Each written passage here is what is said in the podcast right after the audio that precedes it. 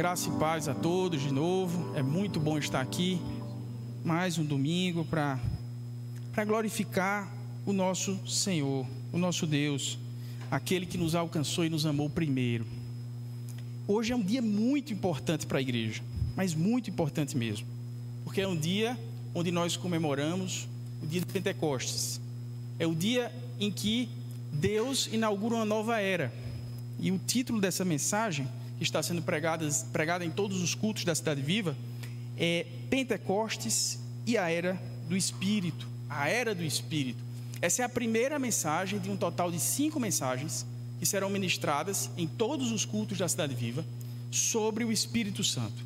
Então, o Espírito Santo é essa pessoa da essa esse é, é, é, essa esse ente da Trindade que muitas vezes ele não é bem compreendido ele tem, ele é sempre referido na Bíblia. O Espírito Santo está presente em toda a Bíblia, mas nem sempre é bem compreendido. Afinal de contas, quem é o Espírito Santo?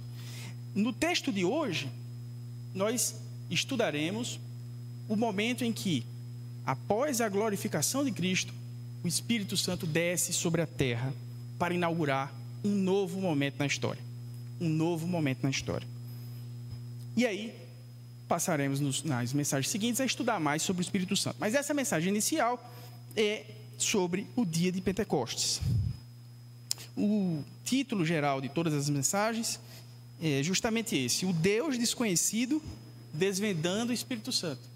Então, em cinco mensagens, aprenderemos mais sobre o Espírito Santo. Mas aqui, hoje, é o momento inicial é o momento em que se cumpre uma promessa que já havia sido feita há muito, de que Deus derramaria o seu espírito sobre o seu povo. Eu vou ler um texto para a gente entrar dentro do contexto da mensagem, tá? Não precisa vocês abrirem a Bíblia para ler esse texto. Eu vou ler e quero que vocês prestem atenção. Esse momento aqui é o momento imediatamente anterior ao dia de Pentecostes. Então Jesus veio ao mundo, a palavra, é, o verbo, a palavra de Deus se fez carne, habitou entre nós, Jesus se entregou na cruz pelos nossos pecados, mas ressuscitou. E aí tem um momento, entre o momento em que Jesus ressuscita e o momento em que o Espírito Santo é derramado no dia de Pentecostes, tem um momento em que Jesus aparece aos seus discípulos durante 40 dias, conversa com eles, ensina a eles. Então Jesus não só ressuscitou, mas deu prova aos seus que ressuscitou. Mandou tocar nas suas feridas e esteve efetivamente, efetivamente em carne e osso comendo. Deu um peixe aí, o que é que tem para comer? Jesus comeu com os seus discípulos durante um período. Só que chegou um momento de dar um, um adeus.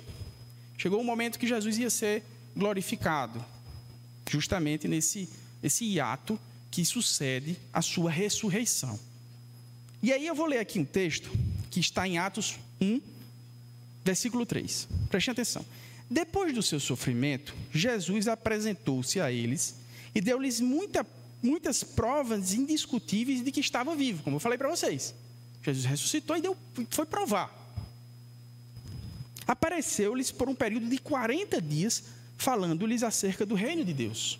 Certa ocasião, enquanto comia, olha só, Jesus comia com eles, deu-lhes esta ordem: não saiam de Jerusalém, mas esperem pela promessa do meu Pai, da qual eu falei para vocês. Pois João batizou com água, mas dentro de poucos dias vocês serão batizados com o Espírito Santo. Entre os que estavam reunidos, lhes perguntaram: Senhor, é neste tempo que vais restaurar o reino de Israel? Olha que pergunta deslocada. Essa é uma pergunta completamente deslocada. Eles ainda estavam naquela perspectiva que Jesus tinha vindo para esse mundo para tomar o poder e instaurar um reino, um governo. Ou seja, é, ele ia ser o rei, o governante, Pedro ia ser o primeiro-ministro, outro ia ser o ministro da Fazenda e tal. Inclusive, no Evangelho tem uma discussão entre as mães dos, dos apóstolos, pedindo: olha, quem é que vai sentar à tua direita? Então, estavam pensando numa divisão ministerial.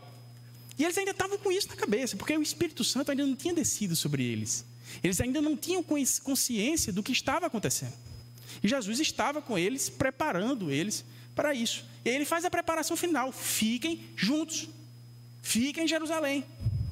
E, ele, e Jesus vê que eles não estavam entendendo. Né? Jesus responde: Não compete a vocês saber os tempos ou as datas que o Pai estabeleceu pela sua própria autoridade, mas receberão poder quando o Espírito Santo descer sobre vocês, e serão minhas testemunhas em Jerusalém, em toda a Judéia, em Samaria e até os confins da terra. Até hoje aqui em Brasília, tá? Então, é, Jesus disse: Olha, calma. Vocês vão receber o Espírito Santo e vocês vão entender o que está acontecendo.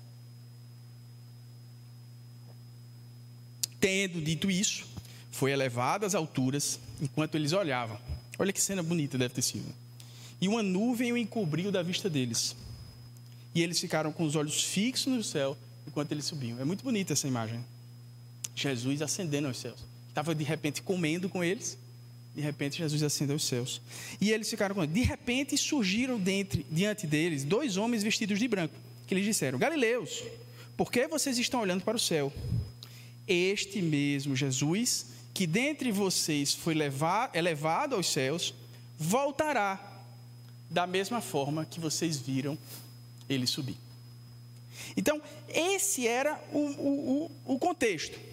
Jesus morreu, Jesus ressuscitou, Jesus ceiou com eles, esteve com eles em carne e osso. E Jesus se despede deles. Eles viram Jesus pela última vez é, é, fisicamente. Jesus sai em uma nuvem e é glorificado. E a palavra de Deus diz que essa glorificação de, de Jesus nós só veremos quando ele voltar. Imagina como foi bonito, que privilégio eles tiveram de ver Jesus. E nós teremos com certeza de ver ele voltar. Né? nós teremos, com certeza, viu?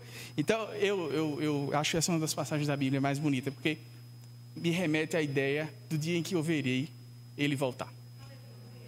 Então, é, é, é, é um momento de inflexão na vida desse, desses, desses caras. Né? É um momento da vida de inflexão. Jesus foi embora. E agora? O que é que eles fazem? Eles ficam juntos. 120 pessoas. Ficam juntos, reunidos, orando, em comunhão, esperando. Olha, o que é que vai acontecer? E aí vem o dia de Pentecostes. E eu vou ler. E vou pedir que vocês abram. Vou ler e vou orar. Vou pedir que vocês abram em Atos 2, capítulo 1. Atos 2, capítulo 1. É o, o capítulo seguinte é esse que eu acabei de ler, né? É a continuidade dessa, desse momento, desse belíssimo momento Não, Jesus foi, o que é que vem? Né? E o que é que vem? Vamos ver o que é que vem. Todo mundo abriu? Vamos ler. Chegado, chegando o dia de Pentecostes, estavam todos reunidos num só lugar. De repente, veio do céu um som, como de um vento forte, e encheu toda a casa na qual estavam assentados. Como disse para vocês, estavam juntos, estavam em comunhão e viram o que parecia línguas de fogo que se separaram e pousaram sobre cada um deles. Sobre cada um deles. Todos ficaram cheios do Espírito Santo e começaram a falar noutras línguas, conforme o Espírito os capacitava. Havia em Jerusalém judeus devotos a Deus, vindos de todas as nações do mundo. Ouvindo-se o som, ajuntou-se uma multidão que ficou perplexa pois cada um os ouvia falar em sua própria língua. Atônitos e maravilhados, eles perguntaram: Acaso não são galileus todos esses homens que estão falando? Então, como os ouvimos, cada um de nós, em nossa própria língua materna? Partos, medos, elamitas, habitantes da Mesopotâmia, Judéia e Capadócia, do Ponto e da província da Ásia, Frígia e Panfilha, Egito e das partes da Líbia próximas a Cirene, visitantes vindos de Roma, tanto judeus como convertidos ao judaísmo, cretenses e árabes. Nós os ouvimos declarar as maravilhas de Deus em nossa própria língua. Atônitos e perplexos, todos perguntaram uns aos outros: que significa isso? Alguns outros zombavam e diziam: Eles beberam vinho demais. Então Pedro levantou-se com os onze e em alta voz dirigiu-se à multidão: Homens da Judéia e de todos os que vivem e, e todos os que vivem em Jerusalém, deixe-me explicar isso. Ouçam com atenção estes homens que não, não estão bêbados, como vocês supõem. Ainda são nove horas da manhã. Ao contrário, isto é o que foi predito pelo profeta Joel. Nos últimos dias, diz Deus, derramarei do meu espírito sobre todos os povos. Os seus filhos e as suas filhas profetizarão. Os jovens terão visão, visões, os velhos terão sonhos. Sobre os meus servos e sobre as minhas servas derramarei do meu espírito naqueles dias, e eles profetizarão. Senhor, meu Deus e meu Pai, essa aqui é a tua palavra. Esse aqui é uma, é uma narrativa, uma, uma narrativa importantíssima, histórica, mas é a tua palavra viva, Senhor, para cada um de nós hoje, a começar por mim, Pai. Me ajuda, Senhor, a extrair dela o que eu preciso para aplicar na minha vida prática, de modo pragmático, e te honrar, te obedecer e cumprir os propósitos que tu tens para a minha vida. Em nome de Jesus, permite, Senhor, que eu seja um canal, um meio de ação do teu Santo Espírito, esse mesmo Espírito que os apóstolos receberam, que aqui está hoje sobre cada um de nós, Senhor. Me ajuda, Senhor, a fazer com que esse Espírito fale através da tua palavra ao coração de todos nós, a começar pelo meu, Senhor. Em nome de Cristo Jesus, é assim que eu te oro e te agradeço. Meus irmãos, Deus, Ele é uma trindade. Em Mateus 3, 16, 17, diz assim: Assim que Jesus foi batizado, saiu da água. Naquele momento, o céu se abriu e ele viu o Espírito de Deus descendo como uma pomba e pousando sobre ele. Então uma voz do céu disse: Este é meu filho amado, de quem me agrado. Em Mateus 28 diz o seguinte: Portanto, vão e façam discípulos de todas as nações, batizando-os em nome do Pai, do Filho e do Espírito Santo, ensinando-os a obedecer a tudo que ordenei a vocês. Paulo diz aos Coríntios, 2 Coríntios 13, 14, ele, Paulo dá a, a, a saudação apostólica, que a gente dá aqui todo domingo.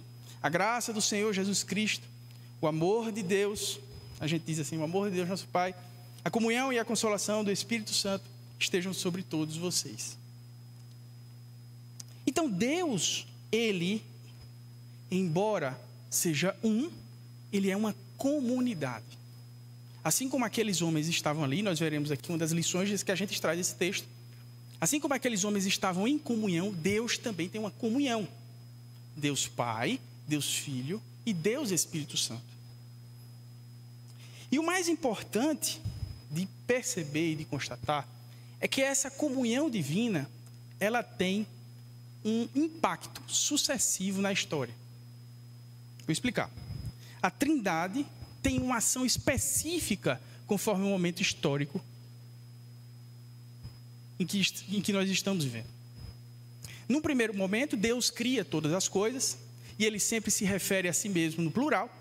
Façamos o homem a nossa imagem, mostrando sempre a sua feição de comunhão, a sua feição múltipla. E no primeiro momento, Deus, Pai, escolhe um povo para preparar a vinda do Messias, para, para que nós nos encaminhemos, nos encaminhássemos para o centro da história, que é a cruz de Cristo. Nesse momento, a comunicação de Deus com os homens se dava até através de profetas, sacerdotes e reis, que tinham comunhão com o Espírito Santo, mas só eles. E nesse momento, o que é que fica é, marcado? A presença de Deus Pai por um povo. Seria o momento do Deus por nós. Deus elege um povo para preparar o caminho da salvação e ele é por aquele povo. Ele age por aquele povo, inclusive travando batalhas por aquele povo, como a gente vê em Deuteronômio 20, 1 a 4. Quando vocês forem à guerra contra os seus inimigos e virem cavalos e carros e um exército maior que o seu, não tenham medo, pois o Senhor, o seu Deus, que os tirou do Egito, estará com vocês. Quando chegar a hora da batalha, o sacerdote vai à frente e dirá ao exército: Ouça, ó Israel, hoje vocês vão lutar contra os inimigos. Não desanimem nem tenham medo. Não fiquem apavorados e aterrorizados, pois o Senhor, o seu Deus, os acompanhará e lutará por vocês. Deus era por um povo, para desse povo retirar a. É, desse povo, esse povo é a linhagem do nosso Salvador. E aí, esse momento vai até a vinda de Cristo. Esse é um primeiro momento da história. E com a vinda de Cristo, o que é que acontece? O Verbo se faz carne. E aquele Deus que era por um povo passa a estar conosco. E a gente tem um segundo momento da história, que é o momento do Deus conosco. Deus passa a habitar no nosso meio como uma pessoa de carne e osso para trazer salvação preparada no momento anterior pela mão de Deus por um povo do qual retirou a vida, é, é, a, o, o, do qual vem a linhagem de Jesus. E aí João diz, no seu primeiro capítulo do Evangelho, no princípio era aquele que é a palavra. Ela estava com Deus e era Deus. Ela estava com Deus no princípio. Mais uma prova da Trindade. Aquele que é a palavra estava no mundo e o mundo foi feito por intermédio dele, mas o mundo não o reconheceu. Aquele que é a palavra tornou-se carne e viveu entre nós, viveu conosco. Vimos a sua glória, glória como unigênito vindo do Pai, cheio de graça e de verdade. Aí ele diz assim: João deu testemunho dele, exclamou: Este é aquele de quem eu falei. Aquele que vem depois de mim é superior a mim, porque já existia antes de mim. Então João deu o seguinte testemunho: Eu vi o Espírito descer do céu como uma pomba e permanecer sobre ele, sobre Jesus. Eu não o teria reconhecido se aquele que me enviou para batizar com água não me tivesse dito: Aquele sobre quem você vir o Espírito descer e permanecer, esse é o que batiza com o Espírito Santo. Então Jesus vem ao mundo e antes a comunicação de Deus com os homens, nesse momento Deus por nós, que era feita pelos sacerdotes, pelos reis e pelos profetas, passa a ser feita pelo sumo sacerdote, pelo rei dos reis e pelo profeta dos profetas, Jesus Cristo de Nazaré, que é a palavra que vem e habita entre nós. Mas ele já diz, olha, esse, João já disse sobre ele, esse é aquele que veio da parte de Deus, que era o Verbo e se fez homem, que era a palavra de Deus e se fez, habitou entre nós. Esse é quem batiza com o Espírito Santo. E aí, nesse, em João 1, você tem Deus Pai, Deus Filho, Deus Espírito Santo, e já tem a indicação desse outro momento. Porque Jesus vem, habita entre nós. Jesus vem, morre na cruz, cumpre com o seu com o plano de salvação para a humanidade. Mas ele não nos desampara. Ele, ele ascende aos céus e ele inaugura um terceiro momento na história. Um momento que eu chamo de momento de, de Deus em nós, que é um momento de consolidação e de expansão do reino de Deus, que é marcado pela comunicação direta de Deus com os homens nós nos comunicamos com Deus pelo seu Santo Espírito. É Ele que foi, cada um de nós fomos batizados pelo Espírito Santo para ter acesso direto a Deus e para agir segundo o Espírito. É verdade que há muitas pessoas que ainda não entenderam, talvez, esse chamado. Acham que, ah, o pastor tal, o profeta tal, o apóstolo tal, hoje, nesse momento, tem mais comunicação com Deus do que o que a gente possa ter. Isso não é verdade. Historicamente, o momento em que profetas, sacerdotes e reis tinham comunicação com Deus e nós não, ficou lá para trás. Nós temos a palavra de Deus, nós temos o testemunho vivo de Cristo, que ressuscitou dentre os mortos, e nós temos o Espírito Santo, da parte de Deus, Jesus Cristo, nosso Senhor, que morreu na cruz, ressuscitou, mas nos deixou o Consolador para que nós tenhamos nele as respostas para essa vida presente e principalmente, principalmente para que nós possamos agir como expansionistas, missionários expansionistas e consolidadores da fé em Jesus Cristo. Essa é a função pela qual o Espírito Santo está em nós. Então, Deus por nós, Velho Testamento, Deus conosco, Jesus Cristo entre nós como homem e Deus em nós, ou Deus é, se comunicando diretamente com a, os seus filhos pelo batismo do Espírito Santo que Jesus Cristo nos deu ao morrer por nós.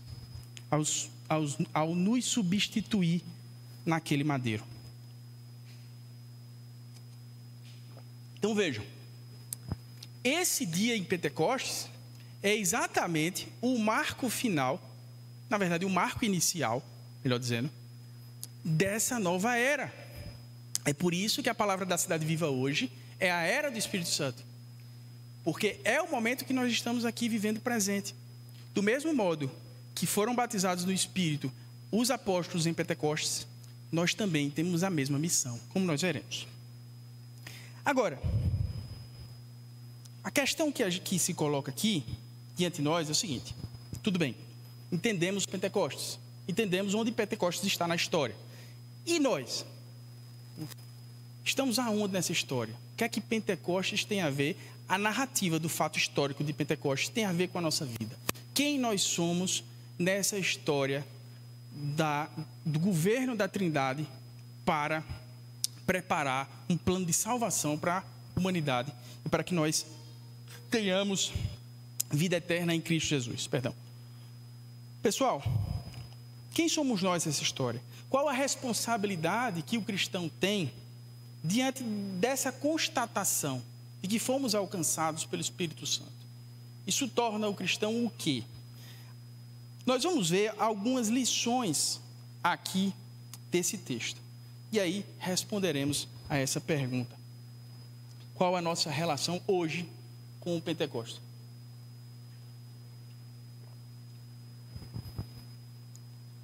Do texto que nós lemos, a primeira lição que nós tiramos é a seguinte: os discípulos, lição número um, os discípulos estavam unidos quando receberam o Espírito Santo, ou seja, eles estavam vivendo em comunhão.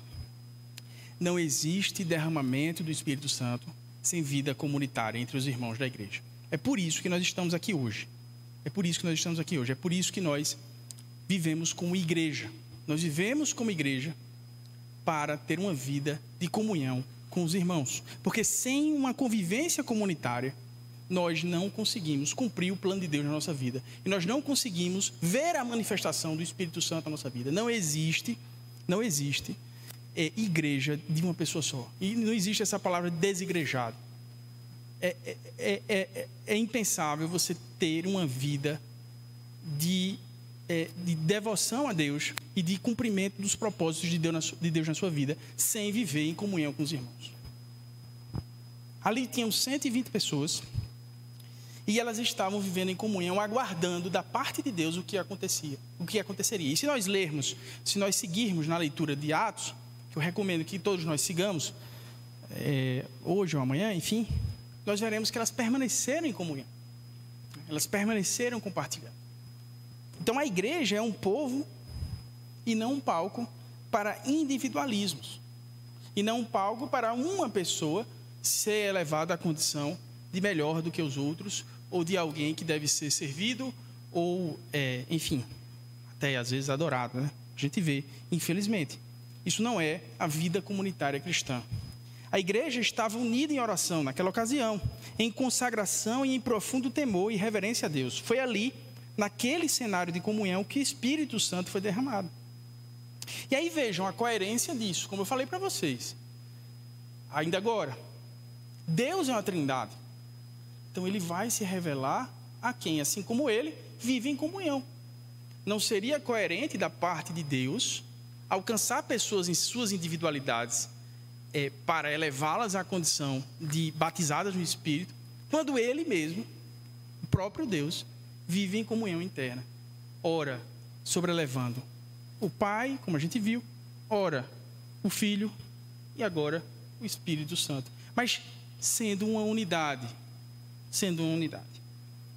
A segunda lição é que, muito embora, e aqui não há incoerência alguma, mas muito embora o pressuposto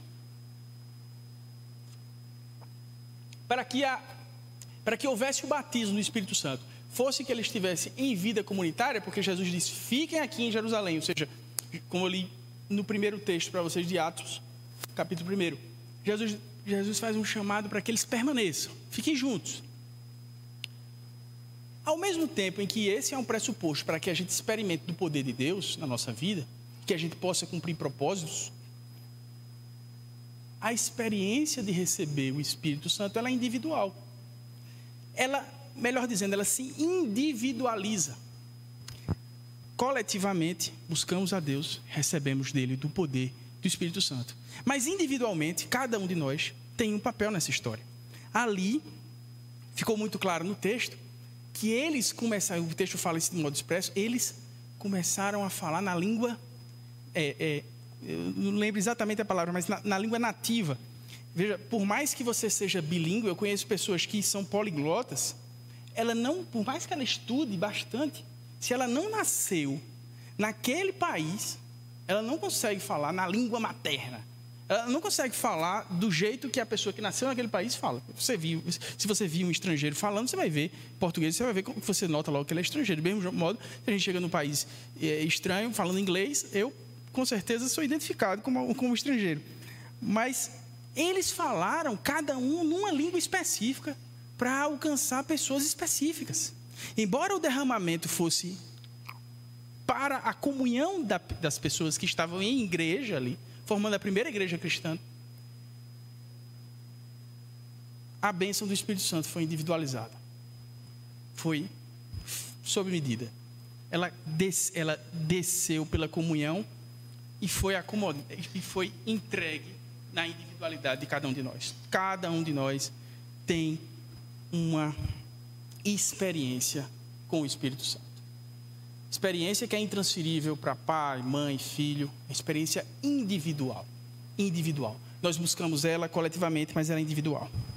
Se por um lado, a comunhão da igreja é um ambiente favorável à manifestação gloriosa de Deus, além de refletir a unidade da Trindade, a experiência, o caminhar com o Espírito Santo é individual. De modo que a era do Espírito Santo inaugura uma nova forma de relacionamento de Deus com o seu povo relacionamento individual. Individual.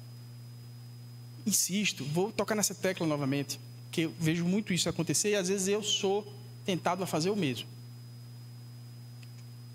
Momento em que você procurava um profeta para ouvir de Deus. E aí eu não estou dizendo que não existem dons de profecia, isso é outra coisa, tá? Estou falando de um modo geral. Estou falando de fases, de momentos.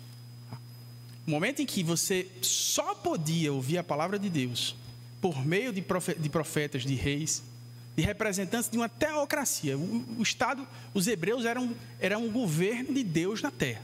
Isso aí ficou para trás. Você pode contar hoje à noite as suas ansiedades, os seus medos, os seus temores, os seus segredos mais profundos. Você pode e deve entregar a Deus individualmente, porque Ele vai lhe ouvir pelo Espírito Santo. Se você não orar direito, ele vai interceder ainda por você, com gemidos inexprimíveis. Porque Ele individualiza na sua experiência pessoal. Pessoal. Não há uma canalização para um líder e não há um direcionamento para que alguém mais poderoso ou mais cheio do Espírito faça por você. Claro, também acredito e faço isso, oro, intercedo pelas pessoas. Mas a primeira, a primeira relação é da pessoa com Deus por meio do Espírito Santo. Por meio da ação do Espírito Santo, exercemos nossa nova identidade. Somos renascidos. De modo que o Espírito passa a fazer parte do nosso novo ser, que é renascido por Cristo e em Cristo. É por meio do Espírito que devemos nos apresentar ao mundo como missionários do reino de Cristo. E aqui eu lembro uma passagem muito interessante. Para mostrar, só para ilustrar essa característica do Espírito Santo de se individualizar. Jesus e Nicodemos. João 3. Jesus responde a Nicodemos assim: Na verdade, na verdade te digo que aquele que não nascer de novo não pode ver o reino de Deus. Disse-lhe Nicodemos: Como é que eu posso nascer de novo? Jesus responde: Na verdade, na verdade te digo que não nascer, quem não nascer da água e do espírito não pode entrar no reino de Deus. O que é nascido da carne é carne, o que é nascido do espírito é espírito. Então, esse novo nascimento é, ocorre quando a gente recebe o Espírito Santo e que a gente passa a viver na perspectiva do reino de Deus. Nesse momento histórico, agindo para expandi-lo e agindo para consolidá-lo, para fazê-lo forte, firme e para expandi-lo para outras pessoas, assim como os, os assim como ocorreu em Pentecostes. Em Pentecostes foi de 120 pessoas que estavam unidas para mais de 3 mil pessoas. Naquele momento. 3 mil pessoas foram alcançadas pelo poder do Espírito Santo. Pelo Espírito Santo, somos nascidos, nascidos de novo para o Espírito, para ter uma vida no Espírito, ou seja, um novo indivíduo colocado em missão pela expansão do reino. E a missão, pessoal, não é sair daqui para o semiárido nordestino. Muita gente tem esse chamado, é uma bênção, e a gente, quem não tem, ajuda com oração, com recursos, enfim. Mas a missão é o que você faz no seu dia a dia. É o que você faz profissionalmente. É o que você faz na sua família. A missão, ela é a individualidade da ação do Espírito na vida de cada um de nós. O Espírito não é a própria inteligência humana, ou uma luz, uma guia, uma diretriz que assim, aquela as pessoas chamam, ah, eu tive uma inspiração. Não é uma força externa também, um aconselhador de momento, ou a sabedoria escondida em cada um de nós. Muita gente pensa assim, ah, o Espírito Santo é a própria sabedoria. Nada disso. Ele é a nossa nova estrutura para ação proativa pelo reino de Deus, que permanece, não perece, não morre e passa a se conformar em uma perspectiva eterna. Assim, mesmo em meio a essa existência terrena, é o Espírito Santo de Deus que nos dá a diretriz das coisas eternas, nos fazendo agir, impactando a vida presente dentro dessa nova perspectiva da eternidade, inaugurada pela cruz de Cristo. Cada decisão presente, tomada na diretriz do Espírito, é feita na perspectiva da vida eterna que recebemos pelo sacrifício de Cristo. Nós nascemos do Espírito, nós não nascemos da carne. Quem nasce da carne é quem diz que a inspiração que teve foi uma força interna ou algo escondido na sua sabedoria com a qual ele já nasceu e que naquele momento ele teve uma decisão sábia porque ele eh, nasceu assim de algum modo. Eu escutei sobre criação de filhos, escutei um podcast muito interessante que minha esposa me mandou, do pastor Luciano Subirá. Acho que é, é, eu sei que o sobrenome é Subirá, só não sei se o primeiro nome é esse mesmo, mas eu acho que é. E ele disse que teve um momento muito difícil quando o filho dele tinha dois anos e um pouquinho. Né? Os americanos, numa terminologia que eu não gosto, chamam terrible two, ou seja, é uma idade que a criança quer se afirmar, quer desafiar os pais e tal. E ele estava no momento aquele que o pirralho dele estava né, testando ele até o limite. E ele disse que não sabia o que fazer. E tem determinados momentos na vida da gente, meu amigo, que não tem sabedoria interna, não tem sabedoria externa, não tem uma força do intelecto. Só o Espírito Santo. Só se ajoelhando, dizendo: Espírito Santo de Deus, que foi dado pelo sacrifício de Cristo para me, para me salvar e me colocar em uma perspectiva eterna. O que é que eu tenho que fazer aqui? E o Espírito Santo diz, meus irmãos. O Espírito Santo diz. O Espírito Santo guia. E o testemunho desse pastor é justamente, era justamente esse. Ele disse: Eu li livro de todo tipo. Em, to, em português, em inglês, e lá vai, coisa e tal li livro e dava dicas, 10 dicas para você lidar com o seu filho na idade tal, 10 dicas para fazer isso, 20 dicas disso que mas foi o Espírito Santo. Claro, ele diz, olha, não estou desestimulando a você não estudar, então buscar, se qualificar para poder educar o seu filho. Mas vai chegar uma hora, meu amigo, que ou você tem o Espírito Santo ou você não tem. Ou você tem, ou você sabe quem você é, ou você batata. Ou você vive numa perspectiva de eternidade. Ou você vai estar tão apegado às coisas terrenas que você não vai ouvir a voz do Espírito. Todos nós nascemos para a eternidade. Se temos o Espírito Santo em nós, a nossa perspectiva não é das coisas desse mundo, mas das coisas do Espírito de Deus. Quem é carne é carne, quem é espírito é espírito. Quem quer confiar na sua, na sua própria inteligência, na sua força interna, confie. Eu confio no Espírito de Deus. Eu confio no Espírito Santo de Deus. Se eu tiver uma situação de inflexão na minha vida, que eu não saiba para onde ir, eu vou me ajoelhar e vou pedir ao Espírito Santo de Deus para ele me dar uma direção, porque eu não sou capaz de ter força interna nenhuma que não venha do alto. Quem é nascido do Espírito é espírito. Terceiro, o falar em línguas, naquele momento, teve uma função de comunicação do evangelho para todos os povos presentes na festa. Como eu falei para vocês, houve uma comunicação nativa de pessoas que nunca estudaram aquela língua. Eu, eu, já eu tenho muita dificuldade com língua, muita. Minha mulher, eu não passo vergonha porque eu não, não tenho muita vergonha porque eu não sei. E aí, às vezes você tem que sobreviver, tem que pedir uma água, comida, você está num país estrangeiro, então eu falo mesmo. Minha mulher passa muita vergonha. Uma vez eu estava num, num elevador, eu estava bem bronzeado, porque eu tinha ido para a praia, estava em férias. E aí um rabino, né? era a festa dos judeus e tal, e o hotel, eu acho que combinaram de se hospedar todos naquele, só não tinha gente sem todo aquele aparato que eles usam. E um rabino entrou. Depois eu fui pesquisar, o cara era importantíssimo, ele entrou no, no elevador.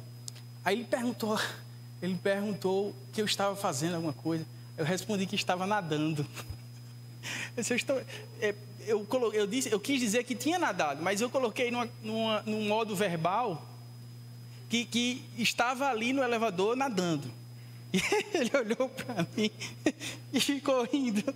Como quem diz assim, esse cara não sabe é, colocação verbal nenhuma. Eu acho que, é, enfim. Então, mas ali, eu, eles falaram nativamente. É difícil falar nativamente. Para você aprender inglês, né? O alemão, o chinês, o, o, o, enfim, sei lá, outra língua, para falar igual à língua nativa. Então eles receberam do Espírito Santo. Mas eles não receberam para a gente olhar para eles e dizer: Oh, né? Oh, esse cara aí, né? É um nativo, né? Ou esse cara tem um poder sobrenatural. Não. Ele recebeu por um propósito específico. E o foco não era ele, o foco era o reino. O foco era aquilo que o Espírito tinha que fazer na vida daquelas três mil pessoas que voltaram para casa levando aquela palavra, cheias do Espírito também. O foco era a expansão e consolidação do reino de Deus, porque sem aqueles onze ali, não teria expansão, e sem o Espírito Santo agindo por aqueles onze, não, ter, não estaríamos aqui. E Deus aprove derramar o seu Espírito Santo de modo poderoso ali, para que o seu evangelho se propagasse até chegar hoje aqui. E quantas pessoas daqui para frente nós temos a responsabilidade de fazer propagar esse mesmo evangelho? Mas lá havia uma finalidade. E aqui, pessoal, também não estou falando do dom do Espírito de, de línguas que é, Paulo fala, não é. Eu estou falando desse evento específico aqui. Havia um propósito, como há em todo é, em toda a expressão de poder do Espírito Santo. Há um propósito. Pois nós não somos o fim, a linha final, a deadline, como diz os americanos, eu estou falando em inglês. A, a linha final dos americanos, a gente não é o ponto final do ônibus, entendeu? não é a, a parada, a última parada da ação do Espírito. Nós não somos. O Espírito não se move para nós, ou seja, para terminar aqui, ou para ser retido aqui, mas para o engrandecimento do reino de Deus através de nós. Nós somos um meio da ação do Espírito. O Espírito não nos serve. Claro, é evidente que, que o Espírito ele é o nosso consolador. Como eu falei para vocês ainda agora, nos momentos de angústia da nossa vida, nos momentos de, de tristeza, o Espírito Santo intercede por nós. Mas ele intercede por nós para que a gente faça como Paulo, guarde a fé e cumpra a carreira. Cumpra a missão. Termine o seu propósito. Essa é a função do Espírito. O Espírito não dá luz a ninguém para brilhar acima dele mesmo. Prestem atenção a manifestações do Espírito, onde quem mais aparece é a pessoa do que a própria obra.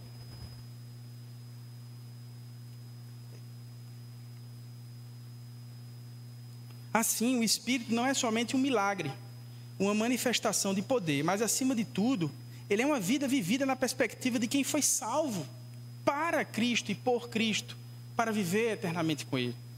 Ele é uma vida vivida minuto a minuto, instante a instante, integralmente para Cristo e não para si mesmo. Isto é, uma vida centralizada em Cristo. Essa é a função do Espírito Santo em nós. Uma vida que fala por Cristo, não por nós. Por meio do seu Espírito. O Espírito testifica que somos salvos.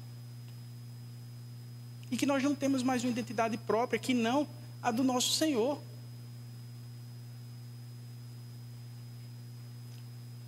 Aqui na pregação, no texto da pregação, é feita uma analogia muito interessante com a Torre de Babel. Em Babel foi, é, digamos assim, em Babel foi o contrário. Os homens quiseram acender a produção de Deus, ou seja, ser o fim da manifestação de Deus, né? Ser atingiu-se, enfim, coisa que a gente infelizmente ainda vê manifestações do Espírito para mais engrandecer a pessoa. Né? E em Babel, a manifesta, o, o resultado foi outro. Saiu todo mundo confundido. As línguas foram trocadas lá, criadas. Né? As pessoas mudaram a língua. Então, quando a gente quer ser mais, a comunicação não se estabelece. A comunicação se turva. Quando a gente se anula, para que o Espírito haja por meio de nós e que para que o reino de Deus cresça, a comunicação se estabelece.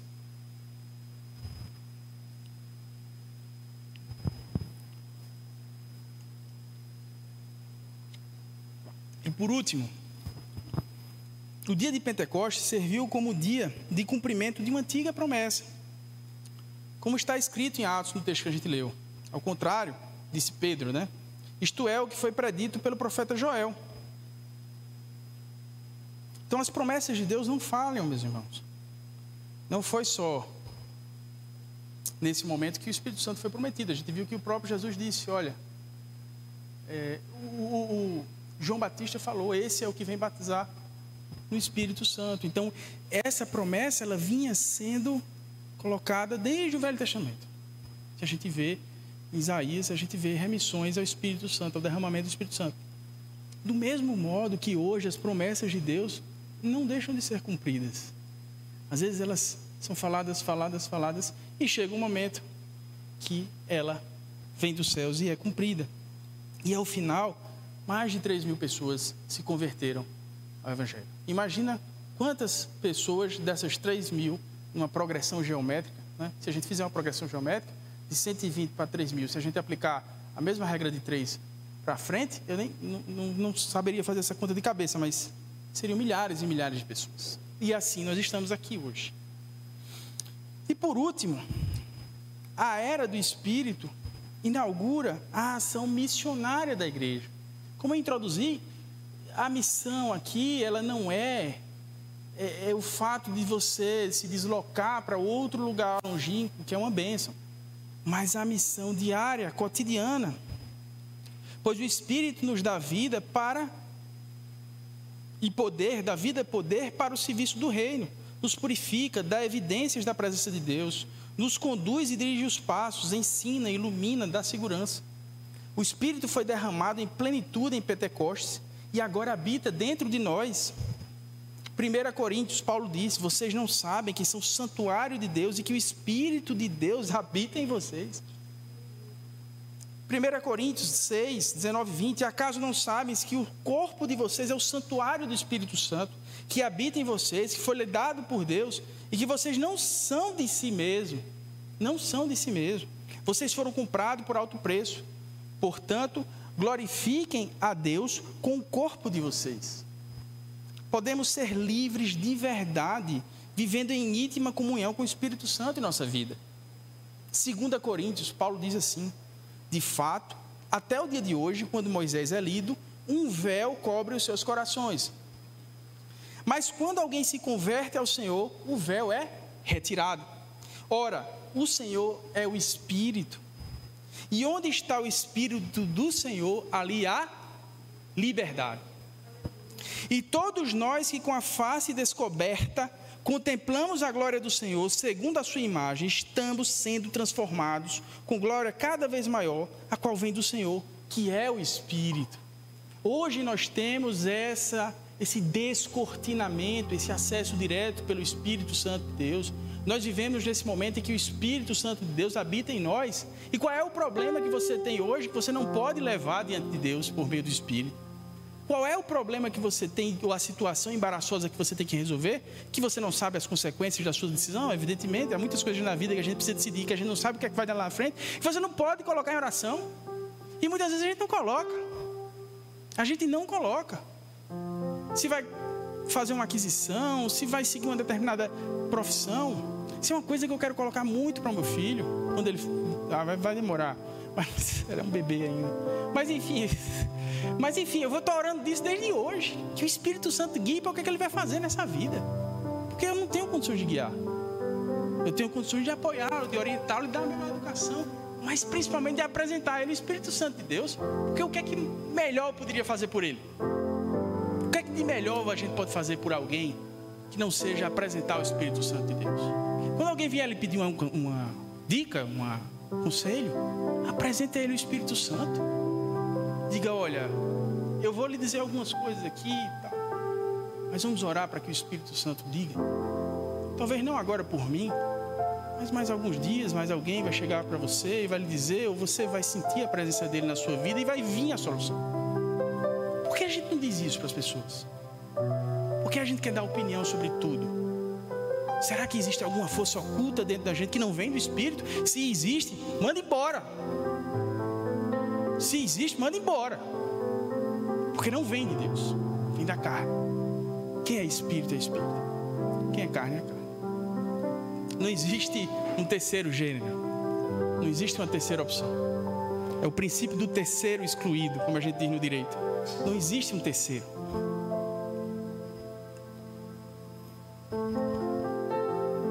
Meus irmãos, nós somos alguém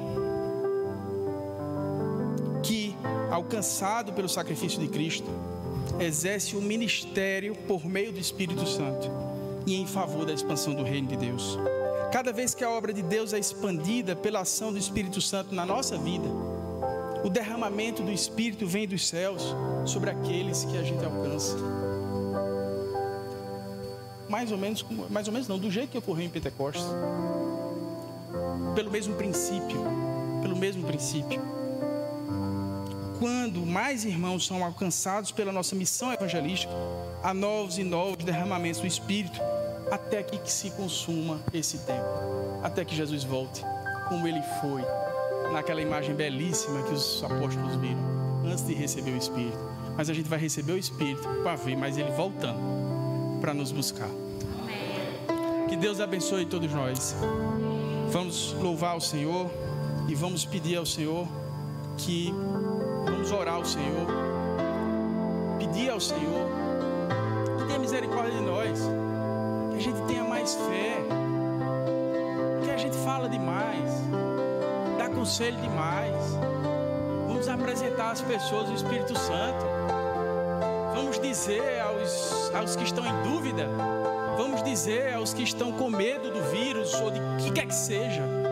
Vamos dizer aos que estão com medo do desemprego, aos que estão em desesperança, vamos dizer a eles que há um Espírito Santo que intercede por cada um de nós com gemidos inexprimíveis e que tem respostas para todas as angústias dessa vida, porque Ele vem da parte de Deus, do nosso Senhor, que viveu entre nós e que nunca nos desamparou.